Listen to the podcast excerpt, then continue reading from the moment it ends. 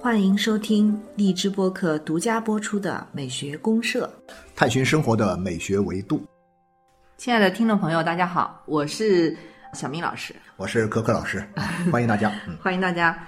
美学公社呢，我们这一期是想连接上一期穿越的这个话题，可可老师。啊，对，我们上期聊这个“您好，李焕英”的时候，我们聊到了其中的这个话题，对但是呢，因为时间原因，我们就没有展开聊。对对对，所以我们就继续聊。啊、对，继续从穿越，然后今天还想要讲一个跟穿越非常相关的，嗯，一个非常有意思的一个有关梦境的这个啊，那也就是其实我们就是。是不是可以把这个话题理解为，就是说穿越其实只是梦境的一种方式？对梦境，如果我们用一个比较大的，就比如说梦代表的可能是一个人的理想的愿景的东西的话，那穿越它也是跟它是实现这种理想和愿景的各种方式之一。对啊，我们通过穿越可以实现，但是我们在现实生活当中，你可能再努力，你再拼命，你都实现不了。但是呢，我们可以通过穿越一下子就是梦想成真。对对，因为穿越本身它的本质呢，它首先就是有一种。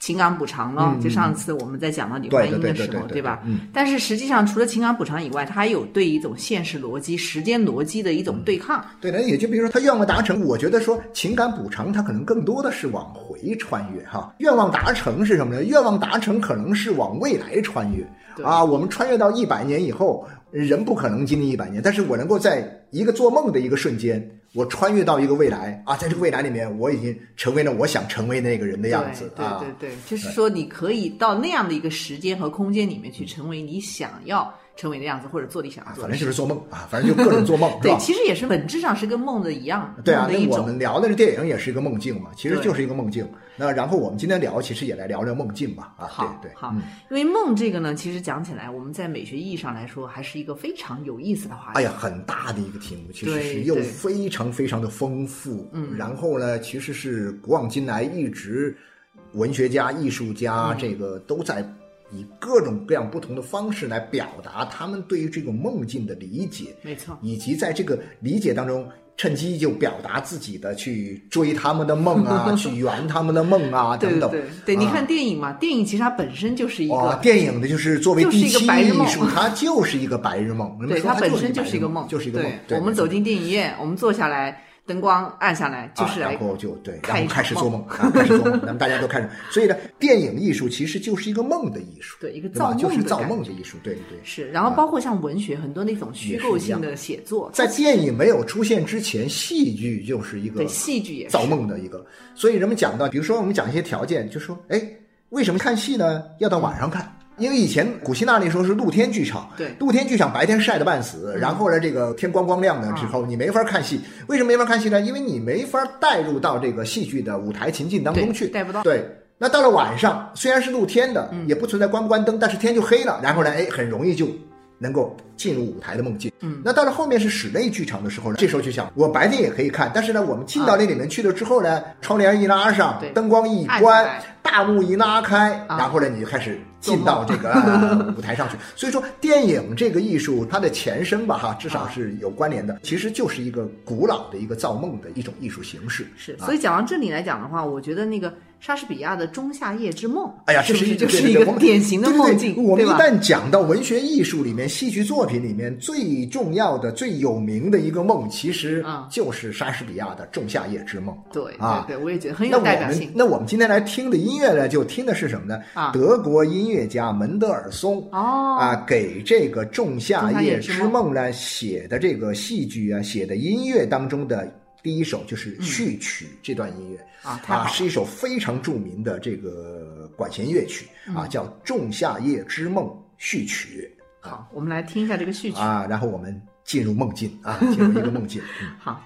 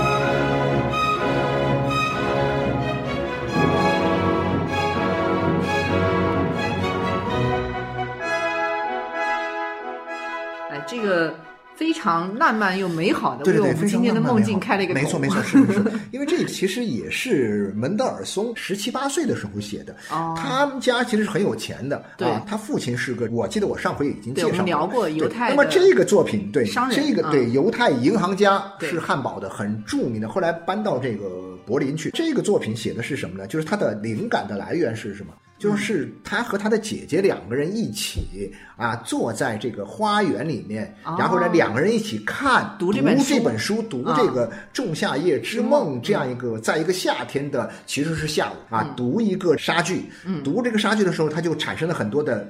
梦的联想一样感，想象力。啊，然后呢，他想象力就非常飘忽不定，然后他后来就写了这个作品啊，就十几岁就写了这个作品，后来不断的在写，后来就写了一部完整的这个戏剧，非常契合那个莎士比亚的那个对的，就是情境哈，那种情境的感觉、场景的感觉，非常具有一种梦幻般的色彩，对，很有梦幻色彩，对。柯老师，其实我也觉得挺有意思的，就是我们每个人啊，在日常中都是会做梦。如果说我们讲艺术东西，你会觉得说，好家伙，这艺术这么高大上，离我好像似乎挺远。对。但是我跟你说，一旦讲到梦的时候，谁都有发言权，跟谁都有关系，是的，对不对啊？就说你不一定看过《仲夏夜之梦》，但是呢，你要是去看了《仲夏夜之梦》，你发现透过它里面讲的这个梦幻般离奇的这样一个，甚至是有点荒诞的这样一个喜剧故事，你都会看到自己人生中的很多的你的这种经验的投射。但是呢，我现在讲到就是说，既然梦这个话题，它既是艺术里的一个很常见的一个主题，但同时也是我们日常经验当中一个绕不开的一个话题。对，对所以我们可以先从日常经验里面我们的这个梦来聊起。经常做梦吗？啊，小明老师。其实很多梦，我觉得一醒了就忘了。但是有一些梦呢，确实就是会印象很深刻。对，没错。其实你看吧，就对对对。其实你看，像那个什么，我后来大概十几岁的时候读大学的时候啊，因为那个时候呢就比较时髦，西方的一些这个存在主义啊啊，精神分析学啊 啊，弗洛伊德什么萨特这些人很著名，我们都读了些书。读了些书，其实也没读明白。但是我读到一个意思，我觉得很有意思是什么呢？就是说，弗洛伊德有一个意思，弗洛伊德他是一个思想家，梦的解析。对对对，梦的解析，各种那个精神分析导论啊，写了很多这样的书，其实很难看。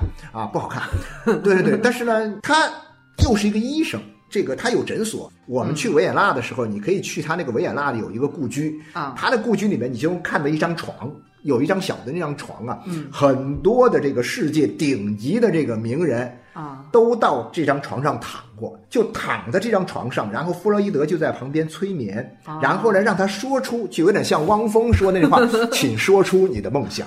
啊，对对对，然后他就让这个病人呢来说梦。说你做做了一些什么梦，然后经过他的一个引导来说梦。那么弗洛伊德有一个很简单的观点，就是说，或者把他自己的一个做法，作为一个职业的啊精神分析学家和一个心理治疗师，那么他有一个习惯，就是他每天要记录自己的梦。啊，是啊，早上一醒来做的最重要的事情就是记录自己昨天晚上到底做了什么梦，然后再进行各种分析。所以呢，我看了他的书之后呢，很多思想观点其实也没搞太明白，嗯，但至少来说，我觉得这件事情是很好。当然，我没有办法像他那样做到每天记自己的梦，但是如果说我醒来的时候呢，我尽量的不要让自己快醒，而是缓慢一点点醒，不要立刻。回顾一下，哎，我就哎想回顾一下做了是不是做了什么梦？我们再想一想，再想一想。那这个时候呢，我就发现这么多年来，我一直其实有这样一个习惯。但是我就发现，在我做的梦里面，也不怕大家笑话。有没有特别美梦，梦到你就是都不愿意醒来的？有有有有有 有这样的美梦吗？有我发现了，就各种各样的梦，其实做过很多嘛哈。但其实我做的最多的梦，还是一个躯干的，是一个校园梦。就我经常梦见我。在那间宿舍不是校园，其其实就是我的大学宿舍。我们那个宿舍是一栋什么楼？我们叫芙蓉楼。我们的校组是陈嘉庚嘛，这些名字都是他起的啊。我们那个时候有几栋芙蓉楼，都是学生宿舍啊。芙蓉一、芙蓉二、芙蓉三、芙蓉四啊，就是这几栋。我们文科这个中文系啊，是住在这个啊芙蓉四上面。我们先住一楼，然后后来升高年级了，我们就升到了三楼。我就经常梦见什么呢？哎，我这个在宿舍里的这帮哥们儿，就是各种各样的事情。但这些事情显然呢，就是说你也说不清到底是一些什么事儿。就哎，总有事儿。这些人呢，哎，都在一个宿舍里面。然后呢，这些宿舍里面大多数是我们那个班上的同学。那有些并不是我当年的这个同宿舍的人，但是啊，也出现在我的宿舍里面。然后呢，后面的生活中也会遇到一些很奇怪的一些人。嗯嗯，他们也不是我的大学同学，只是后来在工作当中，在生活里面遇到，他们也会出现在。我的这个梦境的这个宿舍里面，所以我的宿舍，我的大学宿舍就成了我的这个梦的这个一个舞台。你是梦回厦大的啊？就是梦回宿舍。我这个是三零七，但是我跟你讲，很神奇的是什么呢？我这个梦回三零七啊，我现在住的房间的这个房号就是三零七，就你现在家也是，我现在家住的房子就是三零七，所以这个数字跟你有缘。有缘。后来我一想，天哪，好家伙，这个三零七不就是我大学宿舍吗？然后我就会觉得说，哎呀，我好像现在还在梦中一样的感觉，你知道吗？我明白，明白，就是好像特别魂萦梦绕。对对对，魂萦梦绕。那小明老师，我说了我的梦了，你最常做的梦是什么？其实我也做过各种各样的美梦哈，就比较美的啊，比较美的梦。对，但是呢，传统意义上来讲，我们美梦不是应该梦到很多很多的，比如说数不完的呃 金银财宝，对啊，对对对，不是传统意义上美梦都应该对对对，都应该做到很多这种升官发财有关。对，就是好像比如说像女孩子喜欢各种琳琅满目的这个这个珠宝呀、衣服呀，好像这种梦我不知道为什么，其实我也很想做。但是好像就没有没有做到过。就是你发现没有，你越想做什么梦啊，你还偏做不着。我老想做什么呢？我老想做我发财的梦，就是那种哎呀，天上掉下大元宝啊，我都一接不过来那种感觉，一次也没梦着。是，我也没做到这样的梦。但是我做到有一些美梦呢，就比如说我喜欢的东西啊，哎，有一些比如我很喜欢的，包括像吃的哈，一些啊吃的东西。对，因为其实有一些那种就是你可能小时候吃过的一些点心啊。我们老家那边喜欢做一些什么那种很漂亮的一种点心，你就让我想起那个谁的那个呃普鲁斯特的小说啊，马德兰呃那个小蛋糕那种哈。因为你知道江浙一带人喜欢吃那种甜食啊，甜食对，对它各种琳琅满目的点心，而且放在一个盒子里面打开来一排一排的绿的呀黄的呀，哎呀就是很漂亮那种。哎，我有时候做到美梦呢，就比如说。哎，突然我的面前就堆了很多很多这样的东西，嗯，我可以随便拿走。啊，因为梦是反逻辑的嘛，对，就像您刚才说啊，对对对对，对啊，就比如说不是在这个空间里出现的人，哎，但是他也都出现了，所以我的梦里面有时候是反逻辑，就比如说。我可以随便拿，也不用给钱。对对对，你就你就穿越到了呃这样一种空间里面去了。对，然后就很奇怪，别人说哎你都拿走都拿走，我也不认识这个人，但是我可以拿，哎，然后我就很开心，有时候笑醒了就有点这种。然后你梦醒了之后，会不会在现实当中去找这些东西吃呢？呃，会找啊，但是这些东西是这样，通常找不着。对，因为你像在广州就是没有的，啊但是回老家有，你可能会找来吃。对我明显记得有些东西它是属于我小时候那时候有，那就这东西其实已经不存在。现在已经应该都变样了，都变样比较多。对，但是可能比如说我小。时候对有些东西我一直想要，一直想要，但是也许没有得到的那么够。比如说每次都是欠着欠着那种感觉，哎，然后就始终牵挂着，然后做梦就 能梦到，对对，不小心就出来了。我猜是这样，对对对对。所以这种美梦呢，其实它有时候也会反映你内心的某种隐藏的。一种愿望，对愿望，愿望或者欲望，欲望啊，就是这样一种欲望哈。那其实弗洛伊德他们说的好像就这意思，没错。闷的解析就是这么说的。其实就讲他大的指导思想。我理解到哈，就是弗洛伊德他的这个理论，他的思想观念，从别人要看来的哈，就是大概意思说，他为什么很深刻呢？就在于说，在他之前的人们对人的认识啊，其实呢都停留在所谓的意识的层面上。对啊，就是你知道的，我们的理性啊，甚至我们的情感、我们的理性、我们的各种各样的，就是我们的意识都能够控制的、能够掌控的，或者说不能掌控的某些方面，但是你至少可以意识到它的存在的东西。嗯，我们认为这就是我们人的精神世界的全部内容。但弗洛伊德之所以可能很了不起，在于什么呢？在于他在这个下面发现了更深一层的可能潜意识、潜意识的东西，你根本不知道的。是的，是的。所以《梦的解析》这本书很伟大，很了不起。对对对，它对后来整个二十世纪的，就是我们当代。艺术形态的影响非常深，非常非常深。那就是说，这些潜意识的东西，平时因为各种各样的原因，你不知道它的存在。但是呢，奇怪，它会在梦里出现。对啊，就是说，当你的意识开始弱化的时候，你睡着了嘛？你的意识弱化的时候，这帮啊，这个出来了啊，就全出来了 啊，各种表演，各种那什么。对对，而且你知道吗？潜意识有可能巨大。就像你的整个人所能够感受到精神世界，也许只是冰山一角。他们对对对对，就说的是什么？下面很大。真正你看到的，我们所能够意识到的东西，我们对自己的了解、认知的那些熟悉的那些内容呢，可能只是海面上那个冰山露出来的一小冰山一角而已。那下面有一个巨大的山体，可能而你根本不了解啊，不了解。对，这最重要的是人类还不了解。所以当时弗洛伊德像您刚才说，他给那些。名人啊，各种人就是跟他去聊梦，然后让他们去做梦，记录他们的梦，其实都是他用来研究这个人的潜意识。人的潜意识里面其实隐匿了一个你自己并不知道的、充满了欲望的、充满了你自己的各种不知的对对对对，而且你自己完全不知道的另外一个自我。对，你看那个谁那个。我印象中不是咱们这个经常听古典音乐里面，弗洛伊德的病人有很多，嗯。啊，其中有一个很著名的病人是马勒哦，马勒也是他病人。马勒呢，因为他跟他太太之间的关系可能出了一些问题，但是他不知道该怎么去解决这个问题，所以他后来是什么？就各种心理的郁积啊，非常的难受啊。然后他自己的，他不会像我们今天这样，因为他觉得自己是个大的艺术家，完了之后身边那种儿女情长那些事儿，他可能完全不懂。嗯嗯。所以呢，跟太太的关系也处不好，但是呢，他可能又会有各种各样的幻想，他可能觉得他的太太怎么怎么样他了。啊，对对对，反正就非常的不，然后呢，就找弗洛伊德给他看病。啊，然后弗洛伊德呢，其实也没啥，也不是说给你开个处方让你去吃什么药，就让你说，引导你把心里的各种郁积把它放出来，在这个郁积释放的过程当中呢，其实你就不断的把你平时经常做的梦啊那些东西把它说出来，然后呢，他再给你加以引导，然后对症下药。啊，那么这样的话呢。后来马勒就把这个事就心里的人说释放出来了，放开了。是的，是的。所以有一种说法也会说梦境啊，有点像一个人照镜子啊。对，也有这种类似的这种理论，好像你能够参照看到另外一个你，但是这个你呢，就不是说我们真的现实中真实的实体的那个你。对，你是可能看到一个完全陌生的一个人。没错，没错。但是这个人其实也是你。对对，所以他用这样的一种。方法来解释了，就是梦是怎么一回事儿。这里面其实有很多，就您刚才说音乐家像马勒了，像我们在那个绘画里面也很多这样的。很多啊，对，包括之前我们也提到过，像达利这种啊，达利对潜意识简直着迷。哦，我们看达利的画呢，完全是一个梦境呐。啊，就这个人感觉他就是生活在梦里面。是啊，他那个画叫做梦幻超现实嘛，完全是梦境的表达。我去过他们家啊，不就是去旅游景点哈，就是旅游。他家很神奇。他们家是在巴塞罗那北边有一个地方叫这个菲格拉斯的这样一个地方，他自己呢改造了一个剧场，然后这个大的剧场里面把它。完全像一个魔幻的世界一样，非常魔幻。他自己设计了各种场景，做了很多的这样一种非现实的、超现实的、反现实的很多的这种场景，把他的很多的话放到这个场景里面去。然后呢，我当时去到的感觉是什么？就是我天哪！我在一般的美术馆里面也会看到他的一些作品，这些作品呢固然会给我带来很大的震撼，但是，嗯，这些画放到他自己所设置的这样一种那个非拉斯格所谓的剧场博物馆里面去。我当时的感觉什么？我的天哪！我进入到了达利的梦里面去了。我有这种感觉，真是感觉，特别有梦境感。我是没去过现场，但是我看了一些他的那个纪录片里面。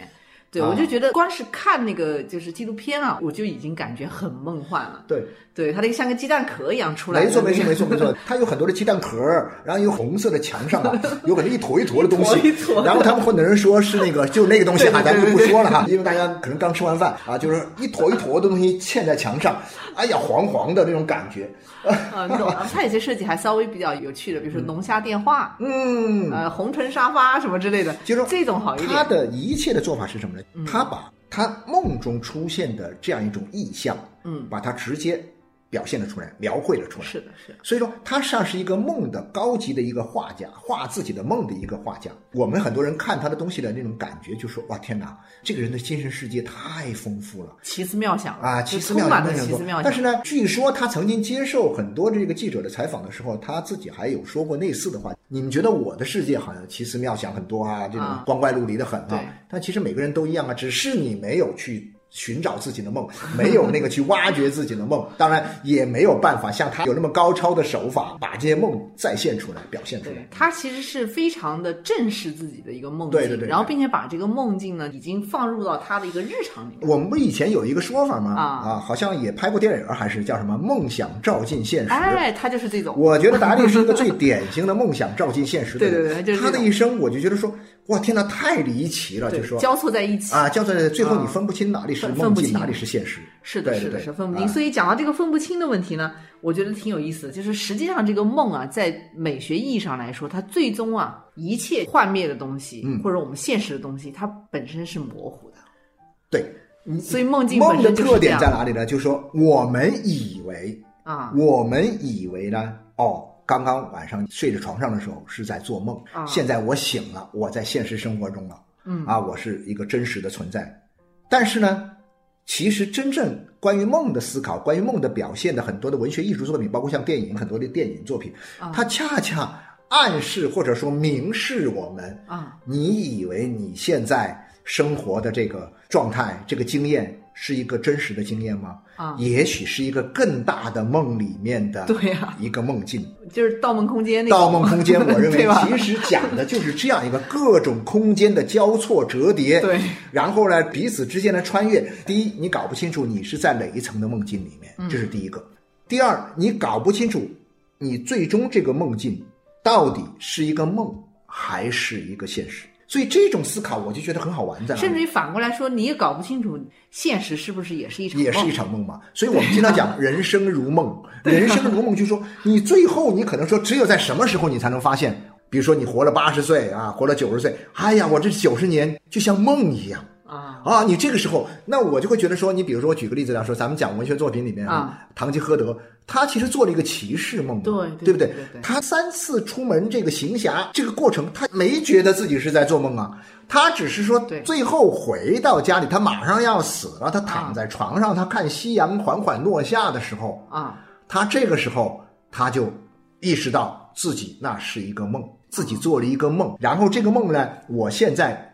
已经看明白了，他就立下遗嘱啊，然后，呃，他虽然没有后代哈，他给他的这个一个侄女儿啊留下一笔财产，然后跟侄女儿说，以后你要找一个踏踏实实、很务实的年轻人一起过日子啊，不要像我这样 啊，像我这样，呃，一天到晚寻求这种骑士的梦想，最终幻灭啊，最终会幻灭的。而我们讲的像堂吉诃德这种，像这个《盗梦空间》这种，它其实真的是告诉我们说，有的时候呢，你不必太清晰的去分清楚梦境和现实之间的一个界限。其实你要分，你也未必分得清楚。这个是一种哲学解释。其实对您刚才讲谈金克德的这个骑士梦，中国也有一个类似，但是两者就有点不同。就比如说曹雪芹的《红楼梦》，天哪，《红楼梦》对呀、《红楼梦》红楼梦》我觉得是一个幻灭之梦嘛。对呀、但是曹雪芹呢，他一开始在他的整个这个著作的开头，他其实就说明了，啊，这就是一个梦。它叫《石头记》啊。但是我发现很有意思在哪里呢？他说，其实我更喜欢《石头记》这个名字啊因为什么呢？因为石头是一个很坚硬的实体，但是最后呢，连石头都会像梦一样幻灭。啊，对？吧？就是你会感觉到这中间的一个强烈的反差，给你带来的一种震撼感是啊。倒不是说像红楼，因为说实在的，梦里面都没有颜色的嘛。嗯，我不知道您做，反正我印象中，我的梦里面都是没有颜色。哎，我好像有哎，有啊，对我有有有颜颜色色的梦啊，有的有的哇，那你这梦很高级哈。对没有，我做梦好像经常我是觉得是有颜色的。对，但是你发现没有，有一种情况来讲，你比如说像有些这个艺术家，其实画的是他的梦，比如说像那个墨西哥的艺术家，啊，那个那个弗里达啊，弗里达那，颜色不要太丰富啊。哇，他这个颜色太浓艳了，我说对对对太重口味了。对就是我没去过墨西哥哈，但是我听他们那些去过墨西哥的人说，简直到了那个墨西哥，你会人就是血脉奔张啊，就是那种感觉，很浓烈的感觉。是的，是的，没错。然后在他的这个艺术作品当中，也是有一种非常夸张的这样一种色彩呈现，嗯，比较啊浓烈。对是，所以各位老师，我们回到刚才讲这个梦的它的这个美学的终极意义啊，或者我们说这种哲学上探究来讲，它其实还是会落到一个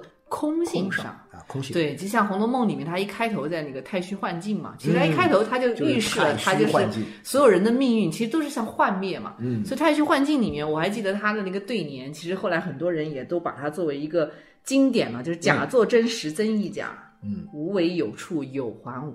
啊，其实一那到底是有还是无呢？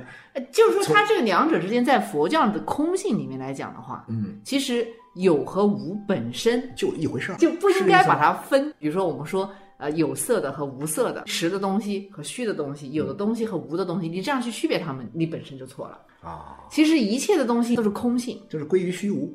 归于虚无。那我就会想起有点像那个什么呢？有点像古罗马时代的这个哲学家卢克莱修啊啊，他写的这个《悟性论》，长期被埋没在修道院里面，后来在中世纪的时候被挖掘出来了。啊，挖掘出来，人们一看，他其实讲的就是人的存在是一个原子的存在，然后呢，这个原子的存在最终会寂灭，啊哎，最终寂灭之后呢，就变成空虚。所以它的最核心的观点就是原子加空虚，这个有和无。这个跟空性很像，跟佛教的，但它这个可能跟那个佛教的东西不同的一点，它从原子出发，从原子出发，从有出发，最终归于无。但是它没有循环，没有轮回，因为它那个时候是反基督教的，反基督教的，因为基督教里面就讲到，就是人的肉体会消亡，但人的嗯灵魂不灭嘛。然后呢，灵魂会深入天堂啊，过上幸福的生活，对或者说坠入地狱啊，被打入地狱吧。但他认为说，人死了之后就是空的，灵魂也没有，没有来世，没有这个叫什么？那基督教是很看重来世的。他那种观点，有这个学者就认为啊，因为我前不久看一本书，就讲这个什么叫大转向，它一个副标题叫《世界如何进入现代》啊，是一个美国学者叫格林布拉特写的啊。格林布拉特他就说到，这本书在中世纪的时候，在十五世纪被发现出来之后，某种意义上是改变了世界的。对，他在当时那种时间点的对，就是太厉害。我告诉你，就是说没有来世哈，你不要相信有来世，不要相信可以去轮回。你既然现在作为一个原子化的存在，你活在现在，你就好好跟我享受啊，享受现世的快乐啊，就是尽情的释放生命的这样一种能量。对，这种生命观是有点像仪式说啊，对对对对，就仪式啊，仪式对，有点像说。但实际上，它这个佛教里头的空性呢，它主要讲的意思呢，就是说你所有能够看到的。感受到的、触摸到的这些东西，其实可能都是不存在的。嗯嗯嗯。其实也就换句话说，我们此刻、此生、此在，嗯，可能就是一个梦境。可能是。其实我还我蛮喜欢这样来思考，就是说它实际上带有一种相对性嘛，就相当于我们讲到以前那个呃，有一个卞之琳啊，就是我们讲那个诗诗人卞之琳写了一首诗叫《断章》。那个断章呢，他写什么呢？他写这个我在啊，对，那你站在桥上看风景。看风景的人在楼上看你，对，明月装饰了你的窗子，你装饰了别人的梦。哦，你说我的梦了啊？不是你的梦，你想把别人的梦变成你的梦，就你装饰了别人的梦。但这个东西它是用相对的一种，你看见的东西，你也会被别人看见。你以为你是主体，但实际上你是另外一个主体的客体。嗯，就是这个东西讲起来就有点悬。那我经常会讲到，我们可能在这个现实里面，我们能够做一个关于。彼岸的梦，但是呢，嗯，我们此在的现实可能是一个更大的现实的一个彼岸的一个梦呢，我们并不知道，对吧？所以我今天要讲的一个观点是什么？我们很多时候，我要坚持一个梦想啊，我要有梦想，我要追求我的梦想，我要怎么怎么怎么样我的梦想的时候。这里面强调的是一种执的观念，就是要执着去追求一种梦想。嗯，当我们在聊这梦的时候呢，我还是想说，它其实不是一种执的观念。对，就是你不一定要那么执着，而应该什么呢？而应该有更多的能够放下的观念。在这里面，实际上说起来就是一个很美妙的一个悖论吧。你追求的最后的结果呢是放下，所以呢要拿得起也得放得下啊，这就可能上升到我们讲的这个人生的这个高度了哈。就是说咱们这个讲人生如梦的时候，你就像人生既然是一场梦啊，那你就好好的去做一个美梦。但是呢，你也要知道，这个美梦它一旦有幻灭的时候，归于空无的时候，你就让它归于空无。所以就是不要太过执着，因为太过执着呢，其实某种意义上呢。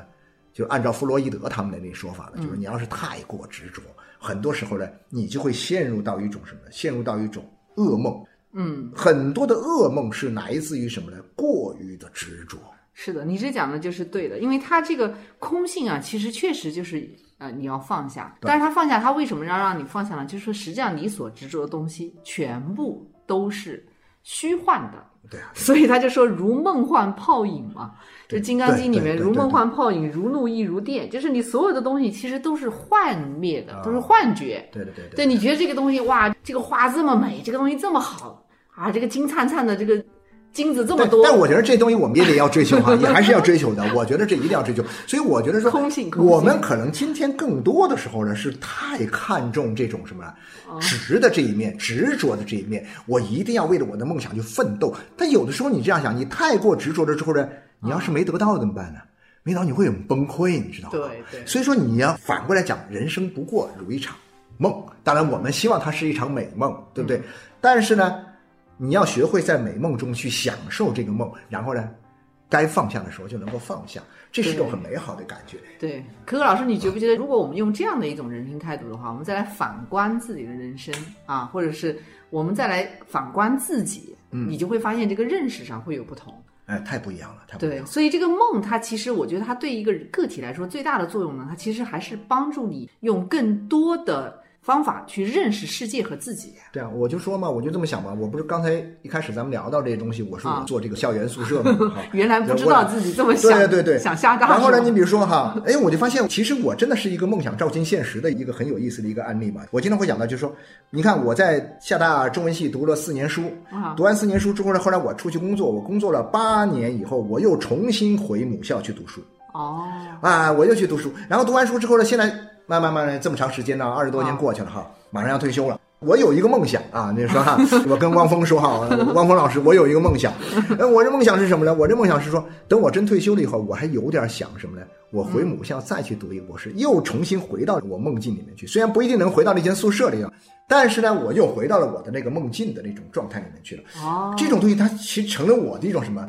心里面某种这个念想，念想，对对对，心里的一个念想。所以我们讲到做这种梦的时候，就是这样的，要有梦，但是呢，我也要能够顺其自然。到了一定的时候，这个梦它就来了。你不要说，哎呀，我想做一个发财梦啊！你看我现在穷的叮当响了，没钱花呀，然后我就做梦，我要发财梦啊。然后我告诉你。永远做不到，我也做不到，是吧？你做不到，对吧？对，是。所以，我们从梦境中来讲，我觉得有两个：一个，我们要学会一种，就是对日常的这种逻辑啊、理性啊，有一种换位思考。对对对，换位思考，换一种角度。哎，你有一种就是反逻辑的、反理性的思想，你会发现人生的想象力很不相不一样啊。对你像那些奇思妙想的东西啊，对啊，就是那些会提供很多可能性。对对。然后另外一个就是说，我们在这种梦的感觉里面，它其实更多还是为一种人生观。